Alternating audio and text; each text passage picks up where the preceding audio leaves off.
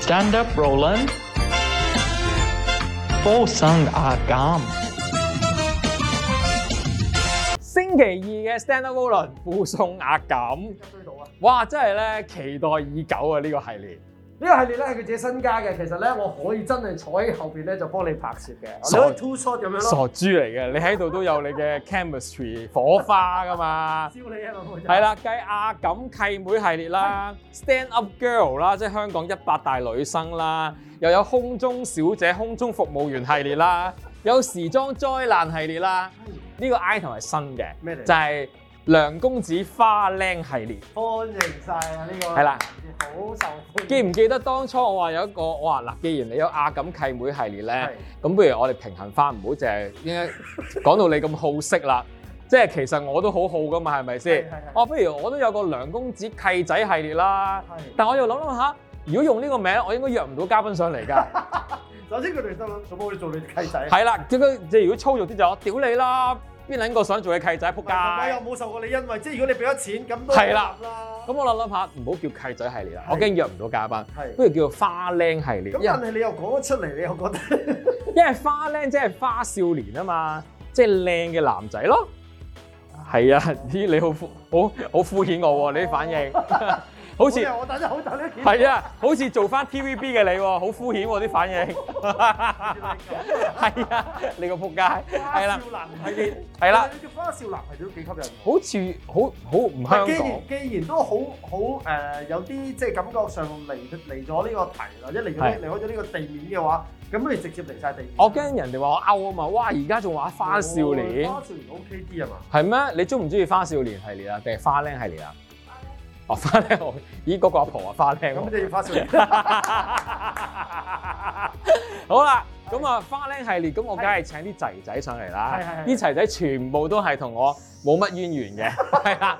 不過我係識佢哋，覺得哇！呢啲可造之才，後生仔作為一個阿叔咧，要識多啲，即係啊可造之才，無無無論男男女女都係嘅。都係嘅。今日你呢位嘉賓咧，其實佢幾有才華，同埋嗯佢幾有自己一啲想法同埋 一套。係啊係啊，我哋請咗佢出場先啊，因為我當初咧唔知佢識講廣東話嘅，我以為佢係韓仔嚟嘅喺佢 IG，原來咧，切港仔扮韓仔咋 嘛，你肯定佢真係會行入嚟。依家嬲鳩我啊， 係啊係啊，我哋有請阿 K，歡迎，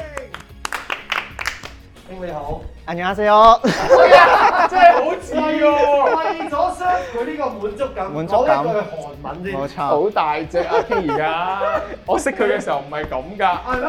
你同佢嘅淵源係嚟自咩啊？冇啊冇淵源㗎。你講到你識佢嘅，唔係因為咧，我咧因為自從我識得玩 IG 之後咧，我好坦白嘅，即係我識玩 IG 之後咧，我我係睇晒嘅啫。梗係啦， 係咪先？合理啊！合理啊，係咪先？咁我周圍睇嘅時候咧，就見到個咁嘅人喎。咁我哦咁得意嘅，哇咁多 followers 嘅，咦唔嘢少喎呢條友哦， ，follow 佢先，撳個掣，誒咁啦，咁我就識咗佢啦。所以多數都係咁樣嘅，即係點解多 followers 嘅人越係嚟越多 followers，因為大家都唔知佢係邊個，不過佢哋多，不如 follow。係，啊，所以我點解越嚟越少人 follow 咧？因為屌呢個阿叔得個二千幾人，最慘係咩啊？仆街佢你就！問緊：喂死啦，我 follow 咗二千幾人，不如 unfollow 埋佢係先。冇面啊！ unfollow 係啦， follow list 裏邊一個二千幾，不如 unfollow 埋佢先。係啦，咁於佢嘅佢嘅所知咁我於是乎開始識咗阿 King 之後咧，發覺啦，哦，哦佢嘅背景好得意嘅喎，因為我見一個香港仔但係韓韓仔碌嘅 KOL，我冇認識過，我好想知多啲，咁我問佢啦。嗯咁問問下嘅時候，發覺咧，哦佢個故事都幾特別嘅。嗱，你喺香港受教育嘅，係係你真係一個香港人嚟嘅，香港人嚟嘅，香港出世嘅，係即係你有香港嘅姓氏嘅， 有即係唔係嗰 啲李炳憲啊嗰啲係嘛？你永遠成為係咯，都係姓李喎，即係你爸爸唔係韓國人。全部都香港人嚟嘅。係啊，咁哦但係佢哋對於你個咁嘅韓仔碌咧，佢哋點睇嘅？佢有冇好好嬲咧？撲街！我生你做中國 人，變咗韓仔咁樣咧？咁啊冇喎，起初佢哋都唔中意我漂頭髮嘅，係係啦。咁誒、呃但係揾 到錢，咁咪算啦，好簡單。好簡單啦，都合理嘅。喂，佢呢個解釋等於我當年我同我老豆講一樣喎。哦我老豆都好憎我嗰陣時染頭髮，你都識我嘅時候， 我乜春顏色都染過啦。咁我都係，我當然冇你咁串嘅， 講緊但係咧。你話邊個都錢，我都錢啦。係啦係啦，哦，咁但係其實你喺香港受教育，係。咁之後就誒、呃我知道你即係考完 DSE 咧，即係你都仲係我其實考完會考，我會考係啦，跟住就去咗美國， ，OK，但係你仲係花靚嚟㗎嘛，而都家係都係嘅，廿廿七歲啫係都，啱啱廿七歲。對於叔叔嚟講好細個咋， 但係我讀咩㗎？邊度讀啊？我你以問我啊？唔係啊，我我喺薩美爾南讀書㗎， 三尾人天質嗰啲咁 啦。係啊，你喺美國讀咩啊？我喺美國係讀本身係讀 psychology 嘅，咁但係讀咗 Year One 之後覺得好似翻咗嚟之後好似冇乜出路，嗯或者要再讀更多，因為我本身唔係好中意讀書嘅，嗯咁我就決定轉去 marketing 係係啦，，咁讀完翻嚟就 即係覺得因為有用啲，起碼係實際啲咯啲嘢，係係係。都係。同埋咧，佢佢佢爹哋媽咪咧，掟佢去美國讀書咧，我覺得佢爹哋媽咪可能好憎佢 啊。人哋通常去下 Chicago 啊、New York 啊、係啊 LA LA 讀書啦，頂盡遠極偏極都唔會去到呢個咩話？ Upper 啊 Iowa 你哋聽過啊？Upper Iowa。我有頭已經。係啊，因為咧咁啱我都有個朋友咧係早排去過啦，佢話呢誒 Iowa 咧，如果中文係咪愛荷華州咯，愛荷華州啊，大家 search 翻啦。佢話咧一個其他種族嘅人都冇嘅，亞洲人冇啦，黑人又冇啦， 我知有 NBA 球隊啊啦。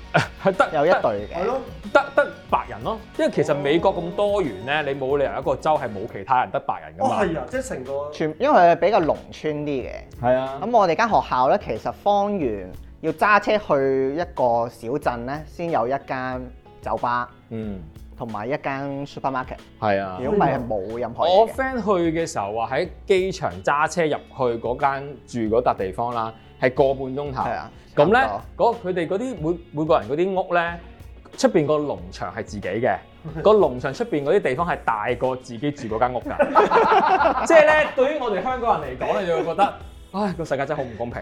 即係每日其實一出街嘅時候，即係一踏出門口嘅時候，就係呢就樣唔好翻轉頭啦，因為好搞即係等於你住西貢嘅話咧，成出邊成笪地都係你㗎啦。即係成個西貢都係我㗎啦。係啦，你先覺得幾世界幾唔公平啊！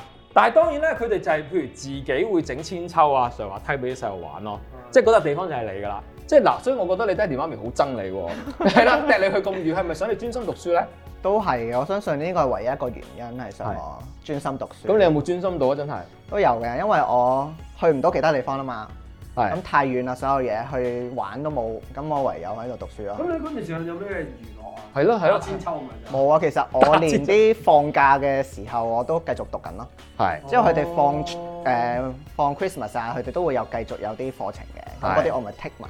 即係你縮短咗人即係因哋為真係太冇娛樂，係啦所以就唉，因為算啦你橫掂都係啦。冬天一落雪咧，其實你見到係咁厚嘅啲雪，係啊係啊跟住咧你乜 Q 都見唔到嘅，係啊！而家係好凍添啊！而係家啊一月嘅時候咁所以咯。都係讀書算哦，。咁原來即係可能自此之後嗰度變咗好多人。好多人讀書喺嗰度，其實我鼓勵個亞洲區嘅各位家長，喂，掟啲細路去美國讀書，如果你有能力。啲細路真係你，我哋呢個節目因為咁而冇細路。佢拉人玩，大佬，喂俾人鬧啊我今晚佢四佢四年用咗兩年就讀晒，因為冇嘢做。兩年半咯加埋。 哇！哦我十九歲讀晒，二十歲攞埋張 cert 就畢業咯。因為你都想快啲逃離我哋。係啊，因為想快啲翻嚟啦。但我有樣嘢唔明。係嗱，雖然即係佢講緊個地方誒誒、偏遠啦，即係唔係一啲大城市，應該個文化影響個深入冇咁。係但係你始終係喺美國讀書咧，你都會應該係啊正常都會中 Upbeat 意啲啊嗰度啲 culture 多少少係啊嘅。但係，係你係韓噶嘛，即係你係走韓國路線，個原因係咩咧？其實都係咁啱嘅啫。我以前都唔行嘅，一啲都唔行嘅。我以即前係係你喺美肥國仔啊讀書嘅時候唔行行㗎㗎，係係，少少咯，少開始學啲小學韓 國即係即係你可能食少少 kimchi 咁係樣啦，，因為嗰次啱我啱都少開學始，係啊，你大韓啦，食係啊，食我我我我突然間諗到爛嘅，即係個人韓唔韓咁好我哋係講啊人因為啱啱開始嗰時 K-pop 就興起，咁我啊都有留意下咁樣。係但係直到係啱啱翻到嚟香港嘅時候就爆發啦係 K-pop，係咁我就開始，咦，我又單眼皮喎，係我又白雪雪，咁好似幾啱呢一個路。宮崎似一隻豬啫，你真係咁樣對我哋交，你覺得係好衰？ 佢聽日唔覆我 message，話晒佢最做多集喎。係咯，佢話單眼皮又白雪雪喂嘛，，但係呢樣嘢咧，係一段時間咧，係突然之間令到單眼皮嘅男士或者有男士自信為主心啦有咗自信心，係啦，因為有以前咧，又的而且確人哋會覺得哇，你隻眼要大，要誒、呃、雙眼皮，咁先係代表靚仔嗰個路線。嗯但係咧，因為韓星啦，再加上有啲韓劇啦，有好多咁嗯嘅一系列嘅男星出咗嚟嘅時候咧，佢嗰 balance 好好，甚至乎有好多女仔係話中意單眼皮多過雙眼皮。係㗎，所以之後我都好有 mark 嘅啊，你得閒你唔係啊，梁生，你係收皮。 咪皮已收咗好多年，想唔想睇下？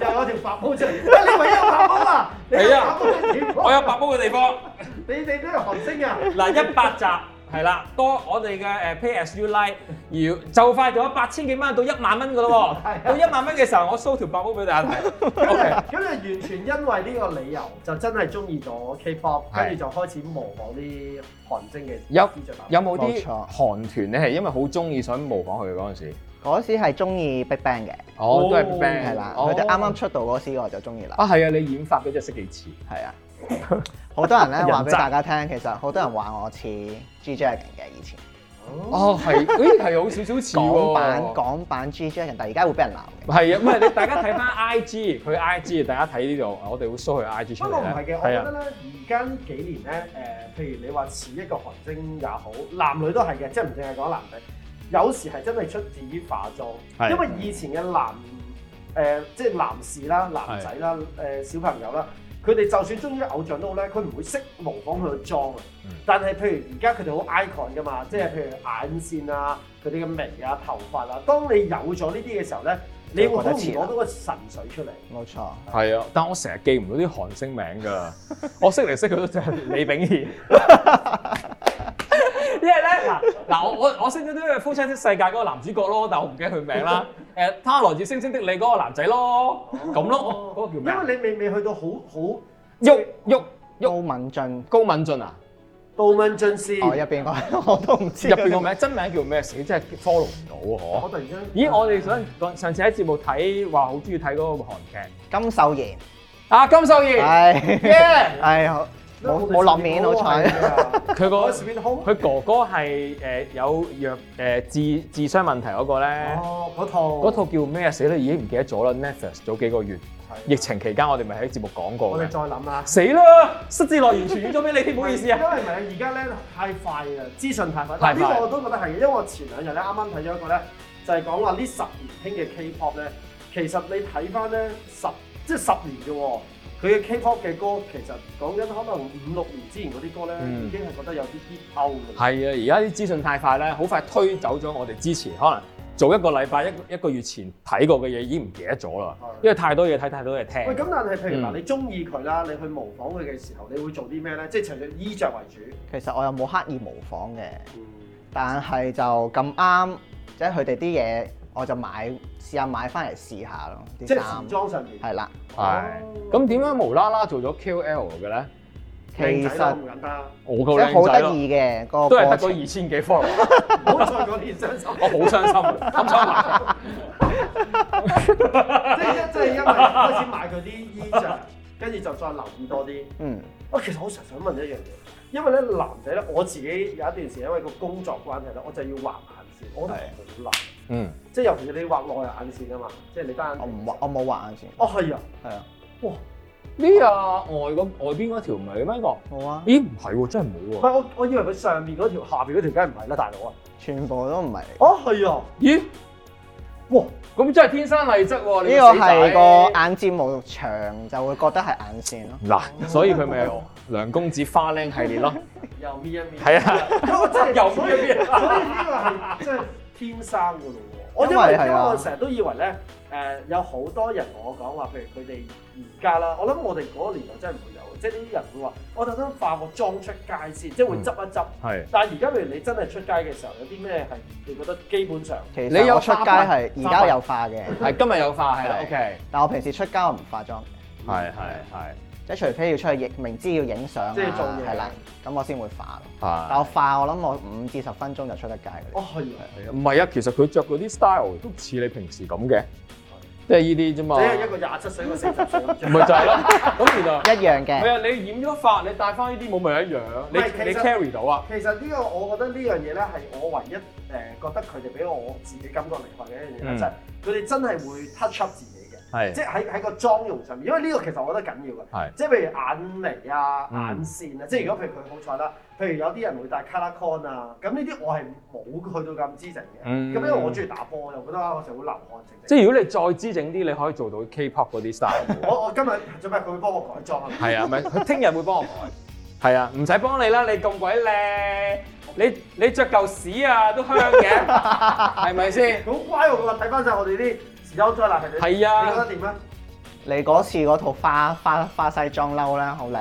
好靚係嘛？即係我我我你借俾戴佢係啊，你俾梗係佢。啦，我嗰啲 style 好嘢嚟 㗎，但係你明明話做佢你冇嘅不喎，過我 carry 唔到啫你嘛。會唔會咁着咧？如果咁樣嘅話，可以試下嘅。佢可以試下可嘅以啊大姐，好但啊我驚我唔啱着。 OK，我哋聽日嗰集再商量呢樣嘢好。喂，但係我想問你啊，咁你喂咁中意影下相，咁嗰啲韓國品牌點樣 approach 你咧？最後簽咗你做香港區嘅 KOL 嘅之前，其實咧好得意嘅，其實我係之前係同其他牌子合作開啦，咁裏邊個 PR 咧就去咗而家呢一或個者轉咗係其啦他公，司轉咗去其他公司，咁佢就揾我，咁佢哋啱啱喺香港開幕嘅時候咧就揾咗我去做第一批 KOL，哦，咁當初佢點樣揾你合作㗎？佢咪就 send 個算唔係 email 嚟，嗯就算唔係呢間公司，佢總之係見到你個 IG 就自己無需自因薦。為我以嗯前都有 YouTube 嘅，哦咁喺 YouTube 同埋 IG 都會啲人會 message 我咯， OK，但係我想問，譬如你第一個啦，即係記唔記得第一單 job 嗰陣時接到係邊一單 job 同埋，即係個感覺如何？因為嗱，你其實某程度上大家都會 dress up 自己，但係你得到人哋認同嗰下嗰個飄飄然又另一回事嚟㗎嘛。你記唔記得你第一單係咩 job 啊？呢個係十分之深刻嘅，因為我第一個 job 其實係做 hair model 嘅。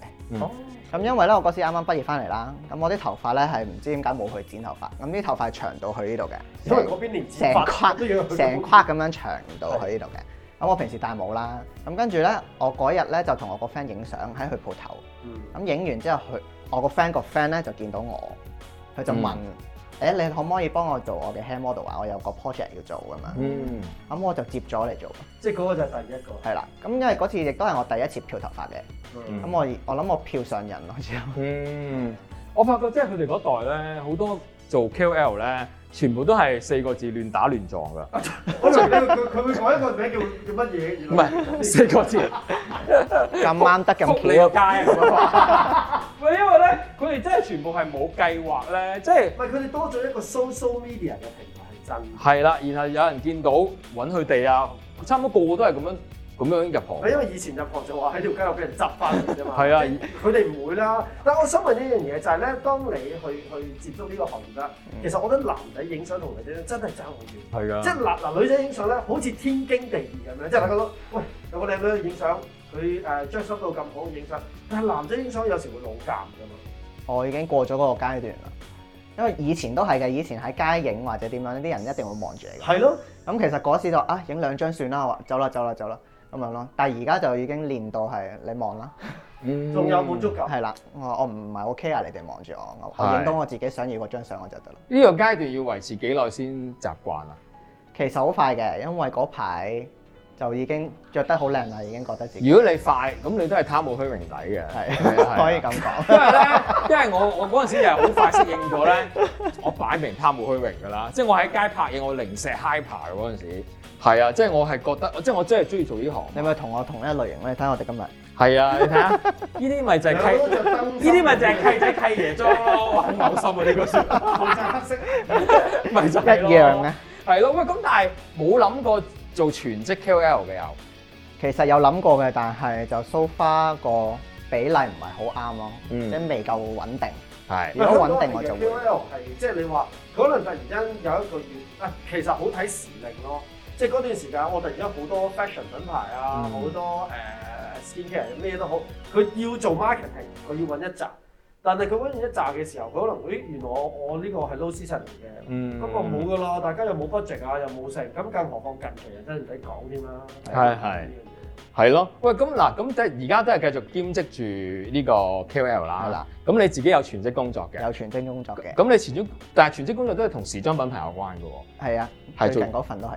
係做啲咩嘅咧？我其實係一個 distributor 啦，咁我哋會 carry 好多外國嘅牌子翻嚟香港，咁、嗯就賣俾香港可能係啲 department store 嘅 buyer、啊嗯或者其他鋪頭嘅人。係，喂，佢好啱你做喎，即係 distributor 應該咁噶嘛，係嘅，其實自己即係如果着到我啊咁就唔係 distributor 啦，我係地產經紀啦，係咪先？ 或者係誒基金經紀但但係啦，有啲咩難度咧？因為係咯嗱，你要譬如你要說服一個品牌，首先俾你去去佢願意將個係權授權俾你嘅時候，其實呢個都係一個 process 嚟㗎嘛。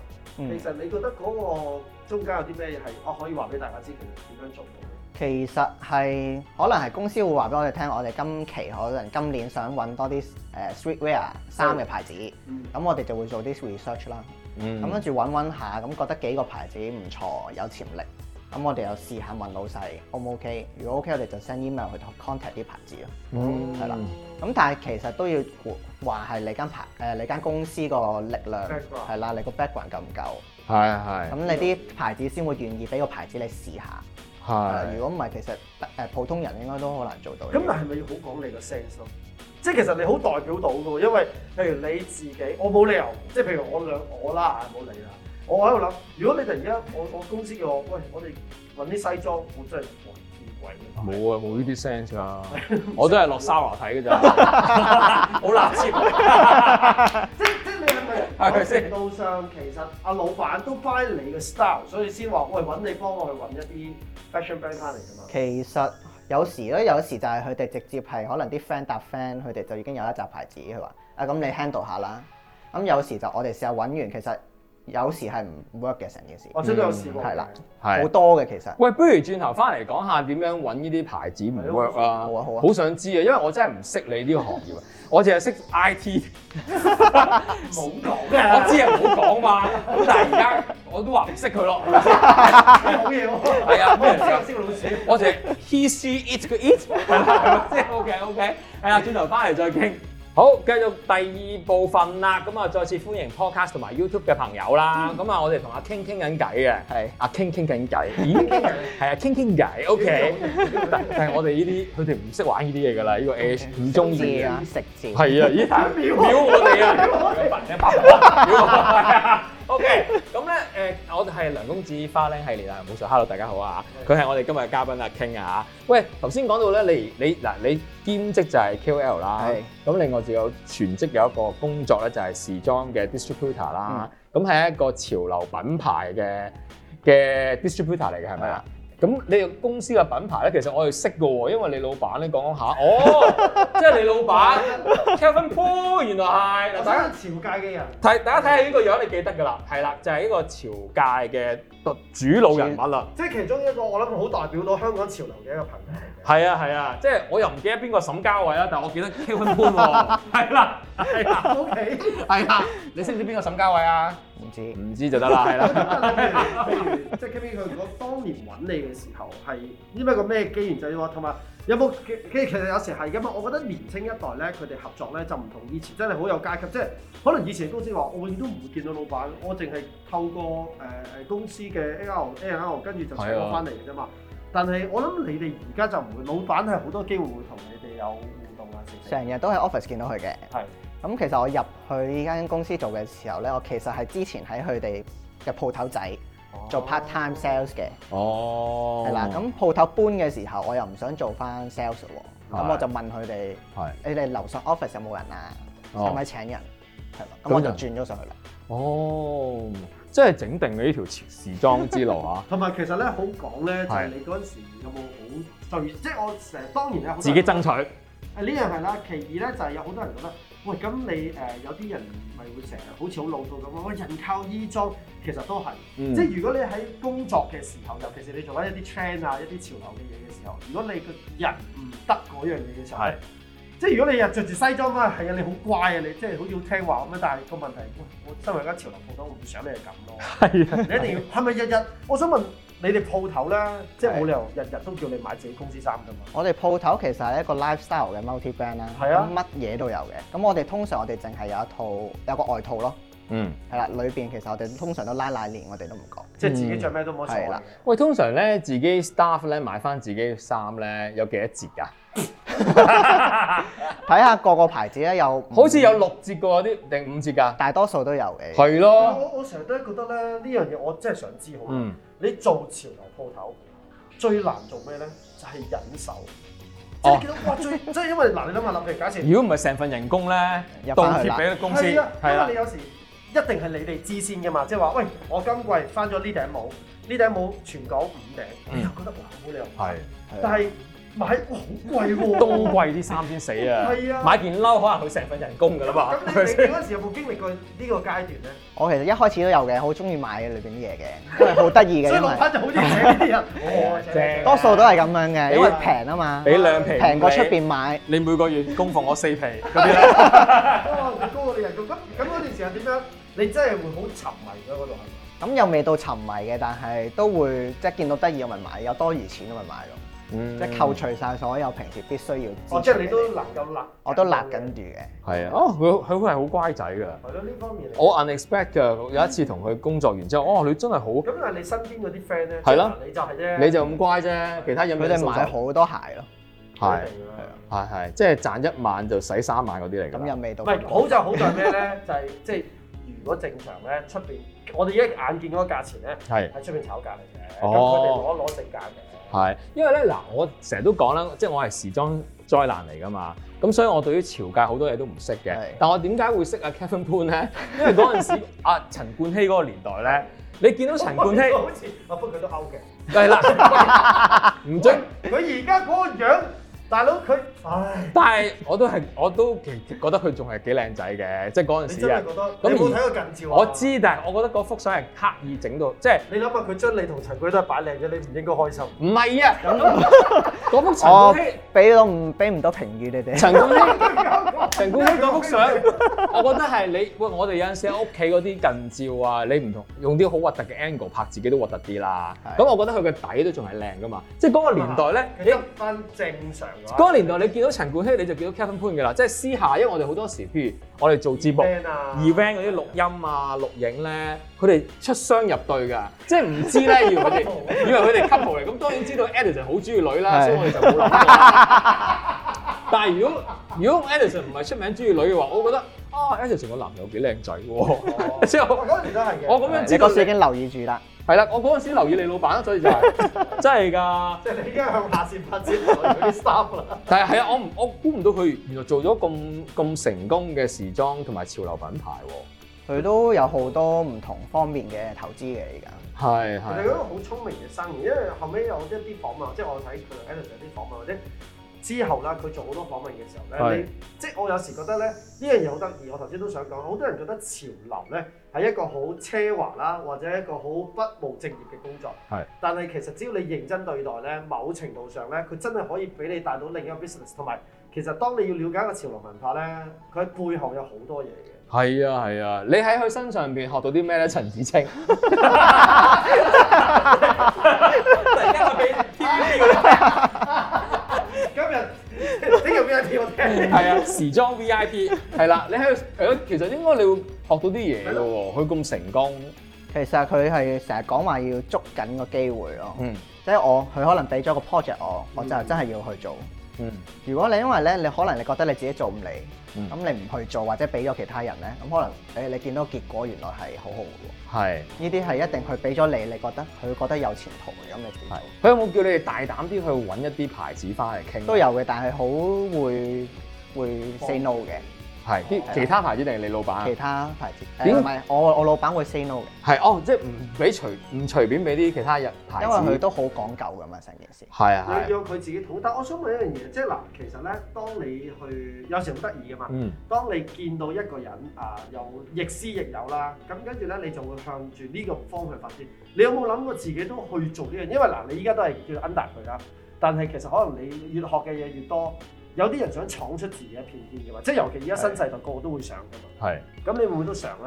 我其實之前都有諗過整自己嘅牌子嘅，哦，係，係啊我以前有整個帽咯，嗯，係啦，但係 so far 賣得 OK 咗一段時間之後就又停翻啦，因為根據潮流啦，係啦係啦。係。咁但係之後就工作太忙，我又冇開始冇去理嗰件事。嗯，呢兩年又更加難啦，即係得個造字嘅啫。如果佢哋如果有好呢多時條候，啊香數，港做潮流好難嘅。係即啊，係誒誒唔同你喺外地做潮流，即係我因為你個市場大啊嘛。嗯你香港個就算啊，俾你走到最 trend 都好，即係嗰陣我試過做一個 project，係啊，我一個我哋一個禮拜賣咗千幾叫 item，好勁啦。嗯，但係你諗下，你第二個禮拜點算？你買晒咁多嘢，唉、冇嘢買喎，大佬。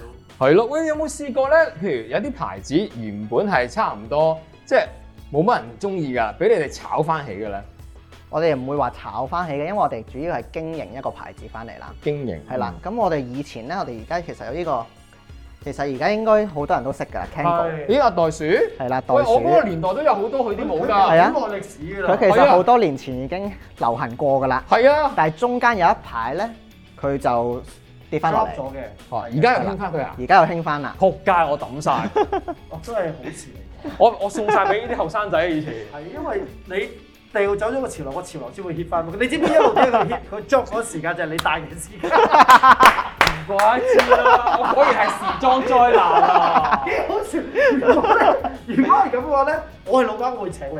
喂，唔其怪實之你問下 Kimi 請唔請佢？喂，佢一攞隻牌子，因為嗱，如果你而家攞好貴啊嘛，係你求其剔一隻牌子，係。整冧佢，喂跟住佢就即刻去攞，我有跟住你即刻就唔好再我著有事例啊，因為咧呢期咪話 Sarah 香港執好多嘅， 你就因為我買成好多啦而家因為我成日都三比三㗎。係我唔好啊，原來 sorry Sarah，我向西班牙嘅 Sarah 致敬，唔好意思，say sorry。你記住喎，係你做咩牌子話我哋知喎？ 我哋入定啲貨先係啊 大嫂大嫂一話我下個月就支持裕華百貨。 因為我哋遲啲嗱，即係試一個你求其聽一個牌子，係可能你 show 十個牌子出嚟，好，佢話佢好中意，咁我哋就睇佢半年裏邊嘅發展。如果真係 job 咧，你個仆街！咁我哋呢個節目紅啦，咦，咁不如聽日做啦，聽日有時裝再難睇 啲啊嘛因為我我專登咧揾阿 King 上嚟咧係連續出現兩日嘅，係一日就係花靚系列啦，第二日咧因為佢既然咁有時裝觸覺咧，我同佢講：喂，你幫我打扮成由大叔變韓仔碌，咁如果你成功嘅話咧，叔叔抱 抱，嗱我哋而叔家叔抱抱都因得。為咧， 你益你要係啊益我係啊 但我想問一樣嘢，因為未開始啊嘛。係嗱，我知你今日都帶咗好多嘢上嚟，你有冇信心咧？有嘅，佢吞咗啖，佢吞咗啖口水唔喎。係你好難講冇嘅呢啲， 我佢我又未試過擺呢啲 style 落佢問度。題出喺邊度咧？太靚仔啦！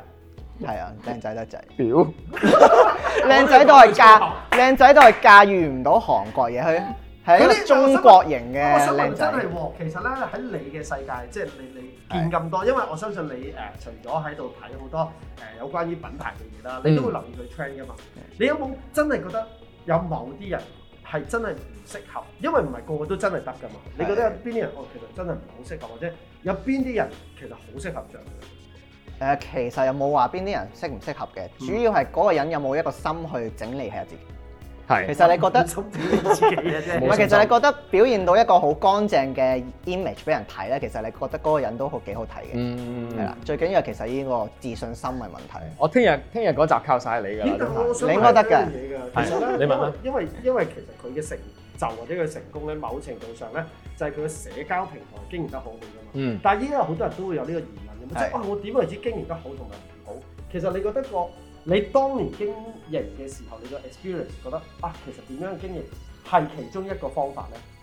其實我之前係乜嘢都會 po 嘅，咁但係起初係我純粹同我屋企人分享下我啲生活即嘅係朋友，係分啦 share 啊係啦啦。。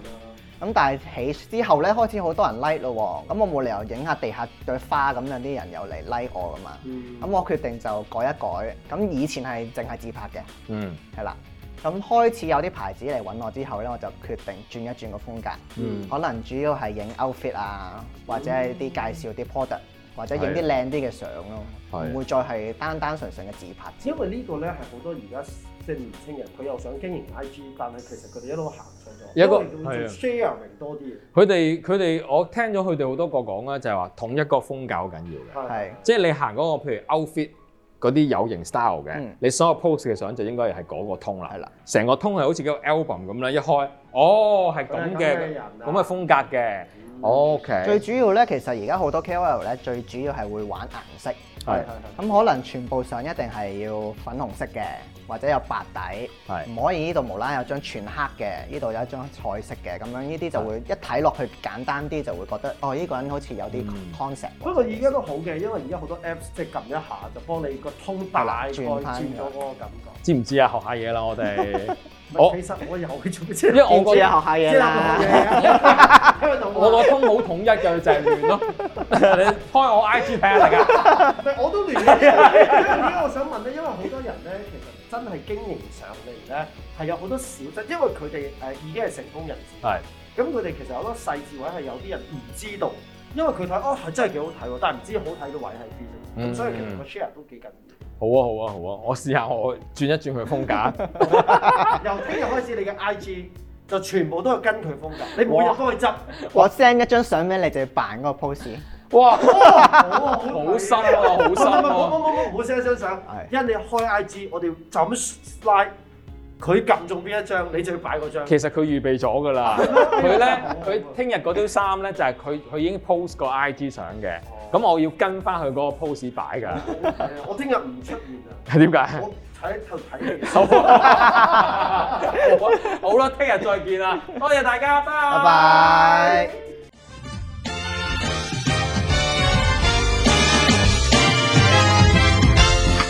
Stand up, Roland. Fosang agam.